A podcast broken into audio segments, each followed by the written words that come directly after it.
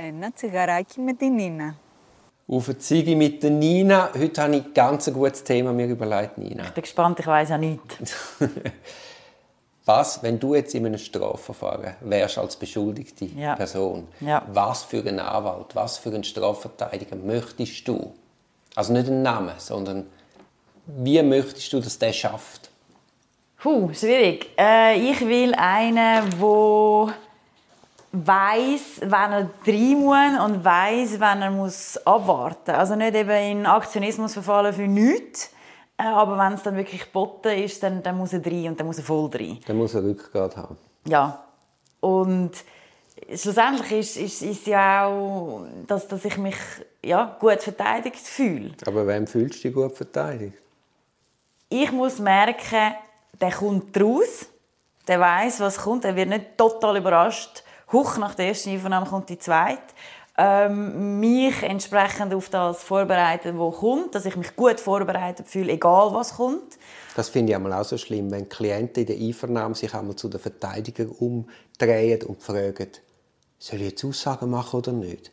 Dann weisst du einfach, hey, komplett keine Vorbereitung. Ja, also- einfach unverantwortlich. Nein, und man muss, also eben, es ist ja eine Stresssituation. Man muss sich vorbereitet fühlen, man muss sich gut aufgehoben Eben, fühlen. Im Idealfall muss der Anwalt in einer Einvernahme nichts sagen, weil man alles vorher antizipiert hat und der Klient weiß, wie er sich muss verhalten muss. Genau.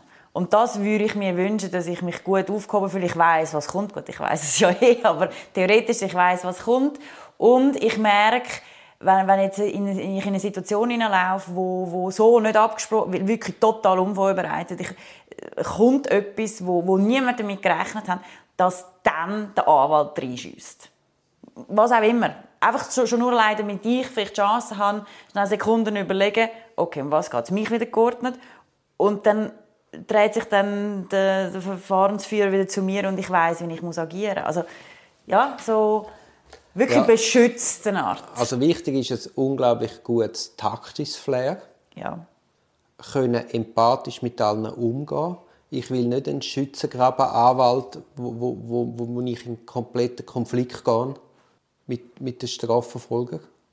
Ich auch nicht. Wird aber häufig gewünscht. Spannend. Ja, das wird von den Klienten gewünscht. Ja, ich aber würde es auch nicht wollen. Es ist nicht, falsch. es ist nicht sinnvoll, nein. Also du musst immer die Tür offen haben fürs Gespräch. Immer. Ja. Und ich denke, die Ziegelänge jetzt in dem Gespräch ist wichtig für unser eigenes Bild, in unserer eigenen Arbeit. Also wir müssen so schaffen, wie wir möchten, die, dass ein Anwalt uns würde so verteidigen. Genau, das muss das Ziel sein. Ja. Das muss absolut das Ziel sein. ja, Und dann machen wir sicher einen guten Job. das ist so. Und nicht, ah, jetzt gehen wir mal schauen, sie machen mal Aussagen und dann schauen wir dann. Nein, auf keinen Fall. Nein, Und ich gehe jetzt in die Weihnachtsferien und sie sitzen jetzt einmal und ich mache jetzt keine Beschwerden. Gut, nein, das kann ich gar nicht. Und eben, das ist vorher ein bisschen untergegangen. Es ist sehr, wie, wie, wie, wie funktioniert es? Eben das Vertrauensverhältnis hat, also ist gegenseitig. Wenn, wenn als, als Anwalt, wenn man aus der Perspektive vom, vom Anwalt dort sitzt und man merkt, jetzt erzählt der Klient einem die sechste Variante von seiner Wahrheit, äh, natürlich, das ist unser Job, man kann da jetzt nicht genervt sein, aber so wird es natürlich schwierig. Aber in dem Moment ist für- wäre jetzt für mich als Beschuldigter wichtig, dass ich den Anwalt spüre. Also nicht der Anwalt, der sagt ja, ja, ja, ja, sondern der Anwalt, der dann eben dagegen hebt und mir klar macht, hey, weißt du was, du erzählst jetzt einfach ein Seich. Ja. Und aus diesen und diesen Gründen. Weil nur dann kommst du tiefer. Weil dann könnte ich allenfalls sagen, ja, ich sehe es jetzt gar nicht so, das und das und das.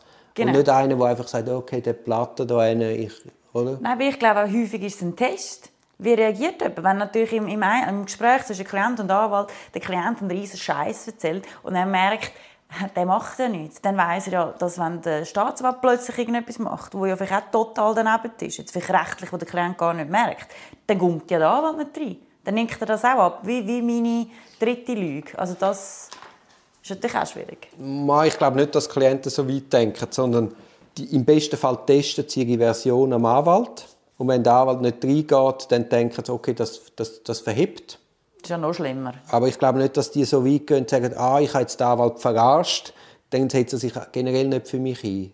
Diesen Schritt machen sie, glaube ich, nicht. Aber, Gut, deine Version ist fast noch schlimmer.